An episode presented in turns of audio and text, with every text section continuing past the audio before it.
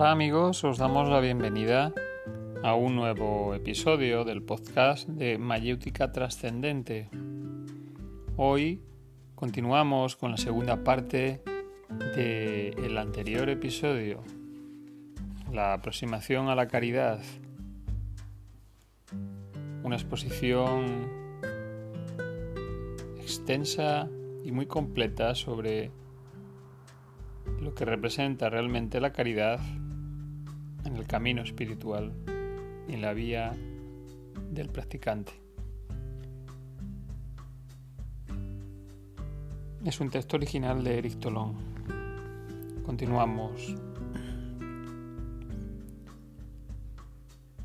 Por medio de nuestra observación, por la comprensión y la lucidez que ella engendra, conocemos todas las debilidades, todas las imperfecciones, todas las mezquindades del vehículo humano. Las conocemos e intentamos remediarlas. Amarse a sí mismo es, pues, aceptar la mediocridad humana y aceptarla totalmente con indulgencia y compasión.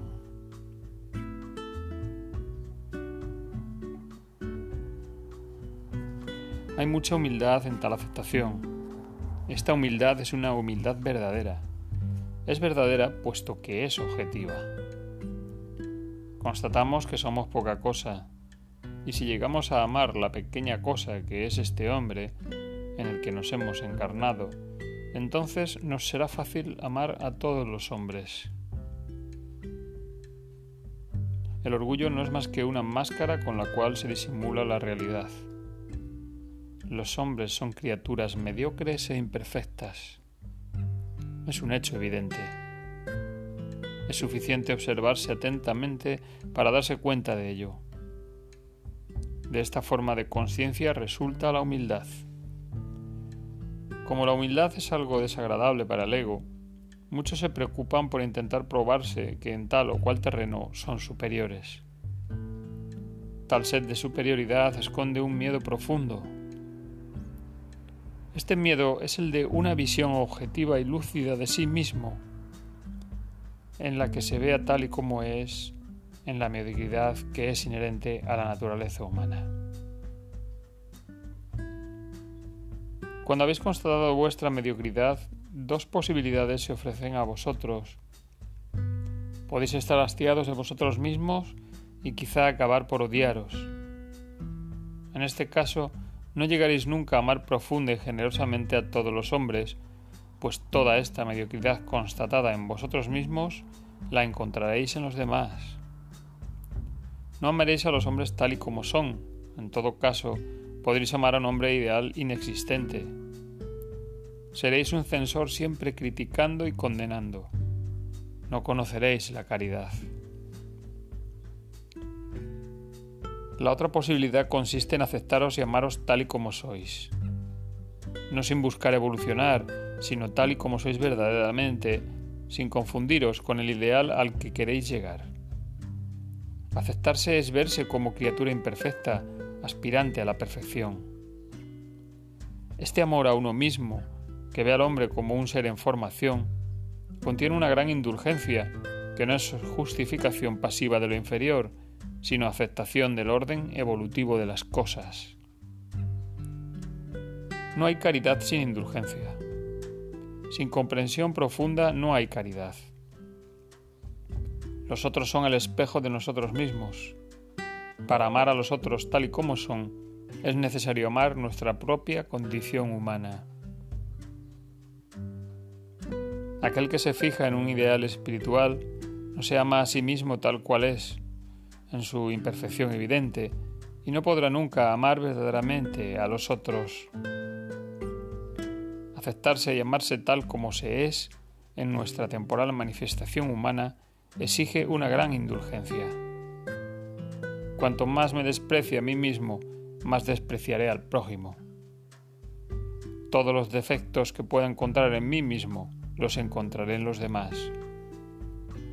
Si bajo el pretexto de mi ausencia de conformidad a tal o cual ideal no amo al hombre que soy en mi manifestación temporal, mi ausencia de indulgencia, que no es más que una consecuencia de mi ausencia de amor, se reflejará en los demás. Estaré siempre dispuesto a criticar, sermonear y reformar al otro. Amar es amar al otro tal y como es. Eso no quiere decir que no debamos ayudar a los demás a evolucionar. Eso significa que toda ayuda eficaz presupone la comprensión y la aceptación de lo que es al nivel de sus características individuales. Nuestro amor familiar estará, pues, teñido de comprensión indulgente. No se puede ser una especie de déspota religioso que impone a los otros su espiritualidad. En la familia, como en otra parte, la enseñanza no debe darse más que a los que la busquen. Querer convertir es una falta de respeto y de amor hacia los otros. Aunque esté despojada de toda voluntad de conversión forzada, nuestra caridad familiar obedecerá al mismo orden jerárquico que la caridad hacia nosotros mismos. Nuestro primer deber caritativo hacia los miembros de nuestra familia consiste en enseñar espiritualmente a los que presenten predisposiciones espirituales. En relación con los niños, eso quiere decir, en la primera infancia, abrirlos a la dimensión espiritual y, a partir de entonces, respetar las características de su individualidad, enseñando a los que lo deseen y dejando a los otros tranquilos. Nuestro segundo deber caritativo hacia los miembros de nuestra familia se relacionará con la expansión psicológica, lo que significa, según nuestros medios, intentar ayudarlos a desarrollar sus virtudes positivas. En tercer lugar, debemos preocuparnos del confort fisiológico, lo que incluye una justa repartición del alimento, de los cuidados, de la educación, etc. El mismo orden jerárquico será respetado con relación al conjunto de la humanidad. En primer lugar, deberemos preocuparnos del florecimiento espiritual de la humanidad, la realización de este deber obliga a toda persona que ha recibido una enseñanza espiritual a transmitirla a los otros, o bien, si no es capaz de ello, a ayudar a los que la transmiten. Siendo esta transmisión una manifestación de caridad, no sería lógico hacer pagar una enseñanza espiritual. La comercialización de lo espiritual es uno de los envilecimientos de nuestra época, que es preciso denunciar con todo el vigor requerido. En segundo lugar, debemos preocuparnos de la expansión psicológica de la humanidad, lo que significa que es preciso favorecer las estructuras sociales que permitan la expansión de las potencialidades humanas positivas. A este respecto, observamos que toda especie de dictadura, ya sea capitalista, marxista o religiosa, tiene por característica, en el nombre de una ideología limitada, el vejar la expresión de todo un conjunto de vocaciones humanas positivas. En tercer lugar, debemos preocuparnos de la comodidad fisiológica, lo que incluye una justa repartición del alimento, cuidados, educación, etc. El hecho de que una parte de la humanidad acapare la riqueza, mientras que otra carece de alimento, constituye una vergüenza que pesa gravemente sobre la humanidad. Quien no intenta, en la medida de sus posibilidades, ayudar a los países en vías de desarrollo, convierte su corazón en una piedra. Si luego esta persona habla de espiritualidad, se trata de una broma inconsciente. El amor hacia la humanidad nos impulsa a participar en la política. Y se puede decir que toda persona espiritual, encerrada en una torre de marfil apolítica, sencillamente carece de caridad. Esto es independiente de algunas vocaciones particulares y se podría decir especializadas.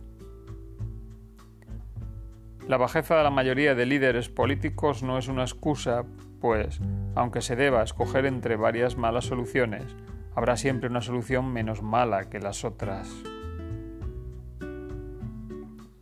Nuestra caridad, que no se puede limitar a la especie humana, se extenderá a toda la creación ella se ejercerá igualmente con relación a los animales. ¿Cómo no preocuparse de las condiciones de vida de nuestros hermanos inferiores? De igual manera, se extenderá al reino vegetal y al conjunto de la naturaleza.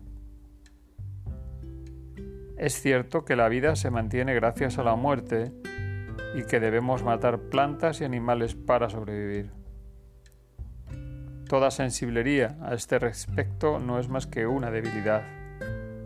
Pero, por otro lado, todo sufrimiento ejercido inútilmente sobre un animal o una planta es un crimen.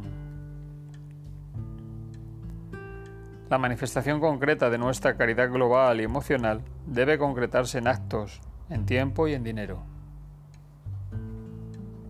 La caridad debe ejercerse hacia nuestra manifestación humana por medio de actos concretos. Debemos consagrar el tiempo y el dinero necesarios para nuestra realización espiritual, nuestra expansión psicológica y el mantenimiento de nuestro cuerpo. La caridad debe ejercerse hacia nuestra familia por medio de actos concretos. Debemos consagrar el tiempo y el dinero necesarios para ayudar a los miembros de nuestra familia a realizarse espiritualmente, a expansionarse psicológicamente y a dar a sus cuerpos los cuidados necesarios. La caridad debe ejercerse hacia la humanidad por medio de actos concretos. Debemos consagrar tiempo y dinero en contribuir a la expansión espiritual, psicológica y física del conjunto de los hombres. La jerarquía caritativa presupone que, en todo terreno, se debe afirmar la prioridad de lo espiritual. La primacía de lo espiritual no significa olvidar o descuidar los aspectos psicológicos o físicos. La ordenanza de nuestra caridad presupone que los deberes hacia la humanidad o la familia nunca tienen prioridad sobre el deber hacia uno mismo. Así se eliminan los falsos sacrificios. Quien se ocupa más de su familia o de la humanidad que de sí mismo, peca contra su deber esencial. Si la realización de nuestro deber hacia nosotros mismos pasa a primer lugar, el deber hacia nuestra familia tendrá prioridad sobre el deber hacia la humanidad en su conjunto. Sería estúpido descuidar a nuestros hijos bajo el pretexto de preocuparnos del tercer mundo. El orden jerárquico que acabamos de establecer puede ser pervertido en cualquier momento por el ego.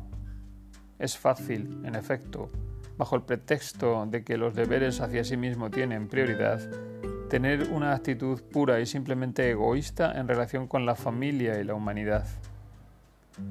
De igual forma, bajo pretexto que la familia tiene prioridad sobre la humanidad, es fácil justificar cualquier egoísmo familiar. Se requiere lucidez para denunciar las trampas del ego. Aquel que ama verdaderamente siente el orden caritativo como una limitación. Limitación inherente a la condición humana. No puedo ayudar espiritual, psicológica y físicamente más que a un número de hombres limitado, pues yo mismo poseo un vehículo humano limitado. Aceptar la condición humana es aceptar sus limitaciones y el orden de valores que la caracteriza. Aunque mi primer deber sea realizarme espiritualmente, no puedo consagrarme exclusivamente a esta búsqueda, pues esto me arrastraría a descuidar mi deber hacia mi familia y hacia la humanidad. Aunque mi deber hacia mi familia tiene prioridad sobre mi deber hacia la humanidad, no puedo limitar mi acción caritativa dentro del estrecho círculo de la familia y necesariamente debo ayudar al conjunto de la humanidad dentro de mis posibilidades. La aplicación de la ordenanza caritativa reside enteramente en la noción de medida y equilibrio. Esta medida y este equilibrio no poseen ninguna norma fija. Ella resulta de una creación permanente en el seno de cada jornada. Para quienes practican la caridad, toda su vida se vuelve una expresión de la caridad en todos sus aspectos. Así se cumple el dicho según el cual solo el amor debe motivar nuestros actos. Si el amor no está gobernado por la razón, su expresión se expone a degenerar en simple sensiblería y quedar atrapado dentro de las identificaciones y posesiones egóticas. ¿Qué relación tiene todo esto con el despertar? El despertar no se sitúa al nivel de la acción. Sin embargo, la caridad hacia uno mismo, la familia y la humanidad proviene del ámbito de la acción. Nuestros actos deben resultar de una armonía entre el amor y la razón. En cuanto al despertar, concierne al estado de conciencia en el que se realizan los actos. Contra más intenso, profundo y constante sea nuestro despertar, más se adueñará y regirá automáticamente todos los aspectos de nuestra vida. En consecuencia, amor y razón se convierten en instrumentos de expresión para el despertar. Habiendo comenzado por impregnar nuestra vida de una caridad que resulta de la armonía entre el amor y la razón, llegamos, con el advenimiento del despertar a una caridad espontánea. Al ser natural y espontánea, nuestra actividad deja de llamarse caritativa. Bajo la luz del despertar, actuamos según la inspiración del momento, sin hacernos preguntas, sin darnos reglas u obligaciones razón y amor se han fundido en la espontaneidad inspirada del despertar. En nuestra experiencia dejamos de utilizar el concepto de caridad. Mirando en nosotros mismos no vemos nada que corresponda a lo que se llama caridad. En nosotros solo existe el despertar y la espontaneidad que de él fluyen. Eso es todo al observar nuestra actitud, la gente dice, eres caritativo. Pero nosotros, en nuestra experiencia, no conocemos ninguna formulación de esta noción de caridad. La espontaneidad es la espontaneidad. Toda definición o todo razonamiento que tiende a determinar tal o cual tipo de espontaneidad destruye la espontaneidad. El camino no debe ser confundido con su resultado. Mientras que no estéis despiertos, estaréis aún en el camino. Mientras estéis en el camino, practicad la caridad. Cuando estéis despiertos, olvidad el camino, olvidad la noción de caridad, contentaros con permanecer en el despertar y dejaros guiar por la inspiración del momento. Esta es la suprema rendición del yo al Señor. En su actividad, el despierto no conoce nada que se relacione a la palabra caritativo. Ignorando la virtud de la caridad, realiza la suprema caridad. Esto es verdad para todas las virtudes. Existe la virtud del buen hombre, que se esfuerza en ser virtuoso que es consciente de su virtud o bien de su falta de virtud. Esta virtud es una virtud inferior. Además, existe la virtud del despierto. Este último no se esfuerza por ser virtuoso, no tiene conciencia de la expresión de ninguna virtud ni de ningún pecado. Actúa en todo momento como mejor le parece, completamente lúcido y atento. No sigue ninguna regla, ninguna norma, ningún principio. Su espontaneidad es una inspiración perpetua y es porque él solamente expresa la virtud superior.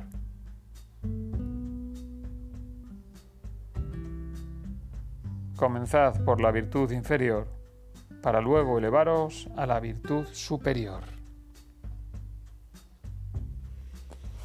Y hasta aquí la segunda parte del episodio Las obras de la caridad dentro de las aproximaciones a la mística. Espero que os haya gustado y que hayáis encontrado una buena explicación clara y concisa sobre la representación del significado en el camino espiritual de lo que supone la caridad. Texto original de Eric Tolón, publicado en iniciación blogspot.com. Nos despedimos hasta un próximo episodio. Gracias.